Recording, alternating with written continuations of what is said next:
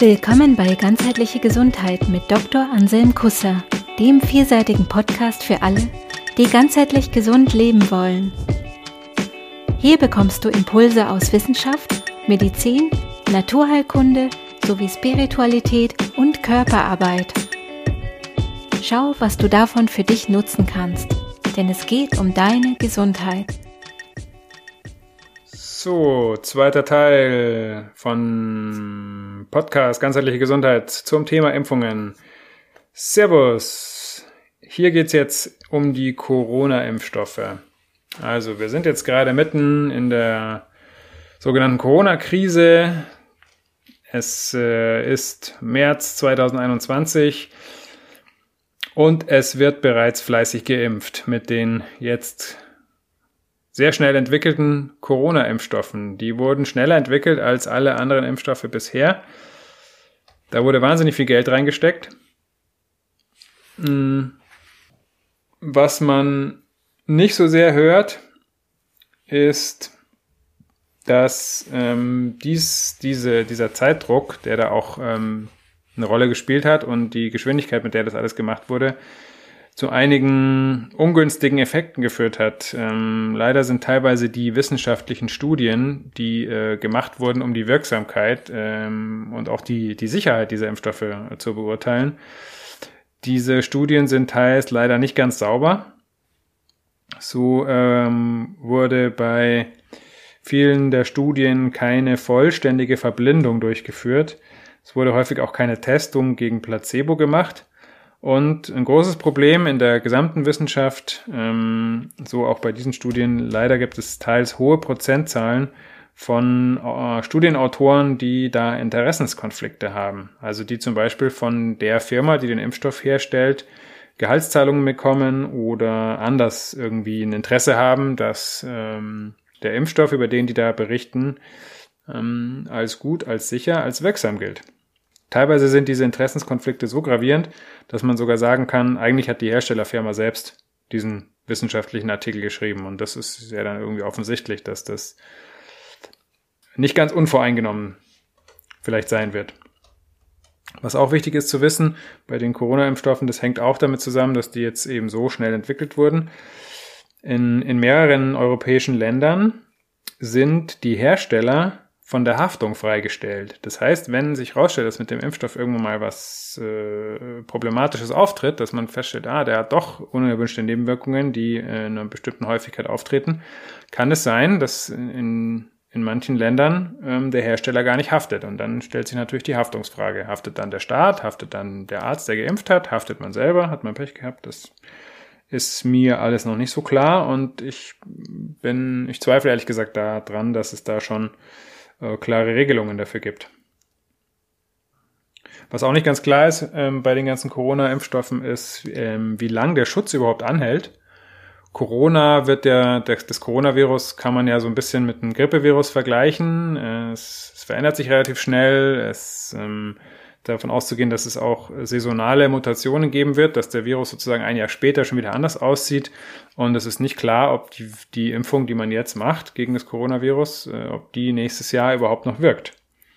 Was auch noch nicht ganz klar ist, ähm, ist, ob, äh, ob geimpfte Personen überhaupt äh, vor, davor geschützt sind, andere anstecken zu können oder ob die vielleicht sogar selbst infektiös sein können.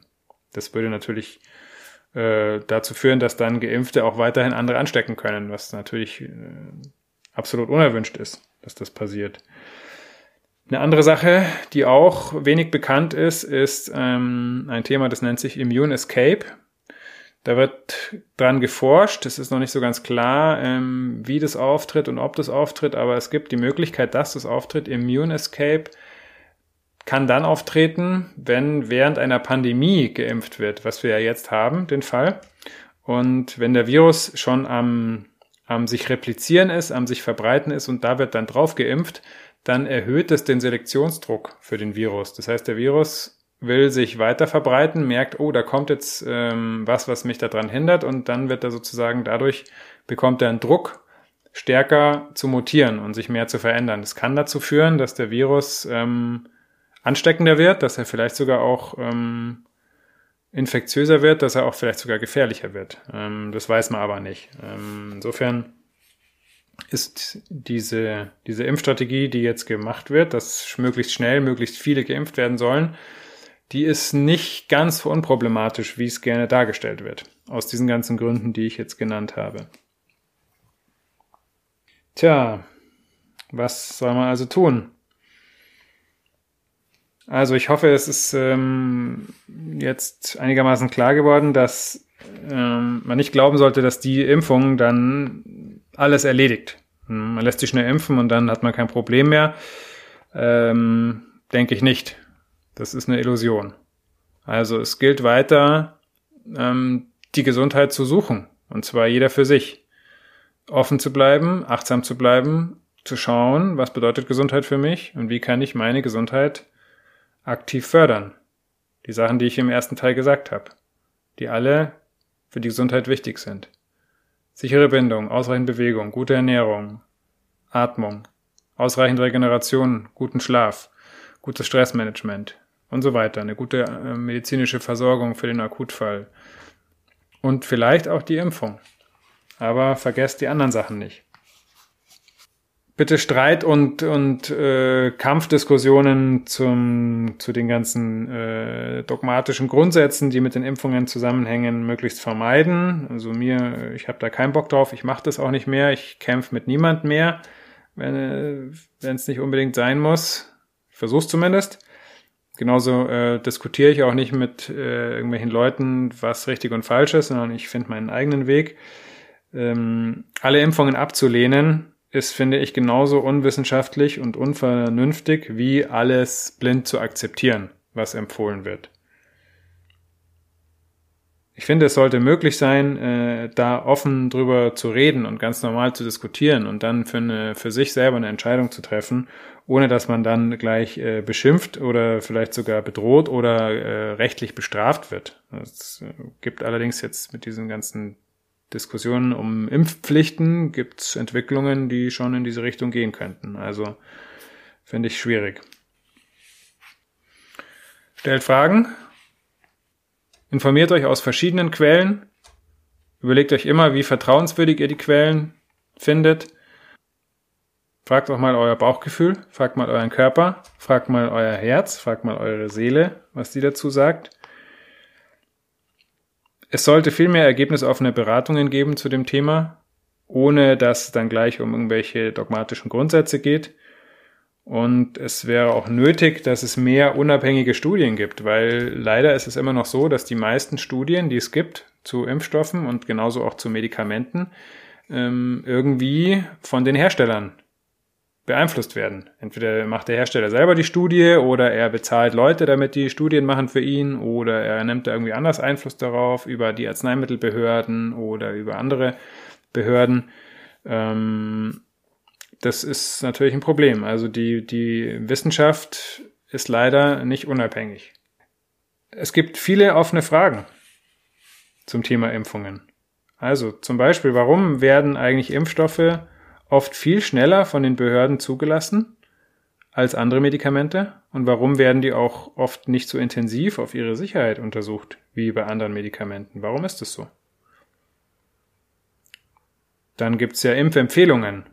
Aber warum unterscheiden sich denn die Impfempfehlungen von den zuständigen Kommissionen in fast allen Ländern Europas voneinander? Warum ist es so? Alles unterschiedliche Empfehlungen, ne? Also so klar scheint es nicht zu sein, was ist die beste Lösung. Warum ist es so? Da müsste vielleicht mal mehr geforscht werden. Und zwar unabhängig. Dann eine ganz wichtige Frage, die auch noch nicht geklärt ist. Was sind denn eigentlich die Langzeitfolgen von Impfungen oder von einer bestimmten Impfung? Führt die wirklich zu mehr Gesundheit in der Bevölkerung? Meines Wissens gibt es noch keine Studien, in denen geimpfte und ungeimpfte Personen über einen längeren Zeitraum wirklich mal miteinander verglichen werden. Warum eigentlich nicht? Dann, was man auch noch nicht eigentlich wirklich versteht, ist, warum und wie genau eigentlich eine Impfung wirkt. Das liegt daran, weil wir das Immunsystem noch nicht wirklich verstehen, weil das so komplex ist. Es hängt mit der Psyche zusammen, zum Beispiel. Ne? Also sehr kompliziert, sehr komplex.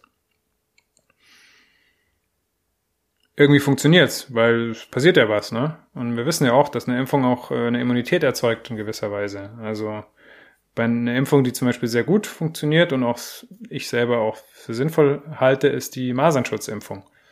Daraus eine Impfpflicht zu machen, ist Quatsch, weil wir sind sowieso eigentlich fast komplett durchgeimpft in Deutschland. Warum muss ich dann noch eine Impfpflicht draufgeben, um dann wieder Leute abzuschrecken und irgendwelche Grundsatzdiskussionen auszulösen und irgendwelchen Krieg zwischen Befürwortern und Gegnern? Also halte ich für total be beknackt.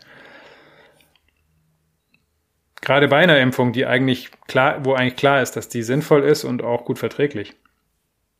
Eine weitere Frage ist, mit welchen Kosten ähm, für das Gesundheitssystem sind eigentlich diese ganzen Impfungen verbunden? Ne? Die, wie viele Millionen oder Milliarden da jetzt in diese Entwicklung dieser neuen Corona-Impfstoffe äh, reingepumpt wurden? Vielleicht hätte man mit einem Teil von dem Geld äh, andere sinnvolle Sachen machen können. Zum Beispiel die Pflegeberufe mal ein bisschen stärken. Das ist ja auch ein großes Problem in der ganzen Corona-Krise. Und ich habe nicht das Gefühl, dass da so viel für die getan wird. Was könnte man mit diesem Geld denn anderes Sinnvolles zur Gesundheitsvorsorge machen? Eine gute, berechtigte Frage. Und dann natürlich die Grundsatzfrage, ähm, ist es überhaupt verfassungskonform, gesunde Menschen einer Impfung auszusetzen, beziehungsweise diese sogar verpflichtend durchzuführen, wenn es gar keine verlässliche Risiko-Nutzen-Abwägung gibt? Das Wichtigste ist eigentlich für einen Arzt, für einen Arzt, und das ist auch eigentlich im hippokratischen Eid festgehalten, das Wichtigste ist, dass ein Arzt dem Patienten nicht schadet. Allerdings habe ich ähm, in meinen Nachforschungen gesehen, dass der hippokratische Eid von Ärzten in Deutschland gar nicht mehr verpflichtend geleistet wird und daher auch keine Rechtswirkung hat. Fand ich interessant, war mir auch nicht so klar. Also viele offene Fragen. Offene Fragen sind ganz normal, offene Fragen sind gut und jede gute Antwort in der Forschung öffnet auch mehr Fragen, als sie beantwortet. Also das ist ganz normal, dass es offene Fragen gibt, aber die Fragen sollten angeschaut werden und geklärt werden. Und dazu muss man sie erstmal stellen und sie sich trauen, sie auch zu stellen und sie auch stellen dürfen in der Gesellschaft. Abschließend sage ich nochmal, dass ähm, es einfach keine klare Sachlage zum aktuellen Zeitpunkt gibt und das unterstreicht für mich nochmal, dass wirklich jeder selbst für seinen individuellen Fall nach Antworten suchen sollte, nach Lösungen, nach Wegen suchen sollte, wie es für ihn, für sie stimmig ist, was sich richtig anfühlt und ähm, dann auch diese Entscheidung treffen und dann kann man die auch mit gutem Gewissen vertreten, finde ich. Bei all diesen Sachen geht es ja letzten Endes irgendwie auch, ne, habe ich ja schon gesagt, viel um Angst was ist die Angst? Die Angst vor einer Krankheit, die Angst vor einem Impfschaden, die Angst vor, letztendlich ist es die Angst vor, vor dem Tod. Nachvollziehbar, ne? das, Leben, das Leben möchte sich erhalten, das Leben möchte leben. Die Angst vor dem Tod ist aber insofern irgendwo auch irrational, weil der Tod kommt, der kommt sowieso. Ich habe mich damit beschäftigt, ich hatte meine Erfahrungen, ich hatte meine Krebserkrankung, ich, ich stand dem Tod gegenüber, ich habe mich damit beschäftigt und ich bin zu dem Schluss gekommen, dass ich keine Angst vor dem Tod haben muss. Ich denke, der Tod ist nicht das Ende, sondern nur ein Übergang. Und dann geht's weiter. Da werde ich mich äh, auch auf jeden Fall in einer anderen Folge sicher nochmal damit beschäftigen. Aber hier und heute möchte ich nur sagen, ich finde, wir sollten aufpassen, dass uns die Angst vor dem Tod nicht den Mut raubt zu leben. In diesem Sinne.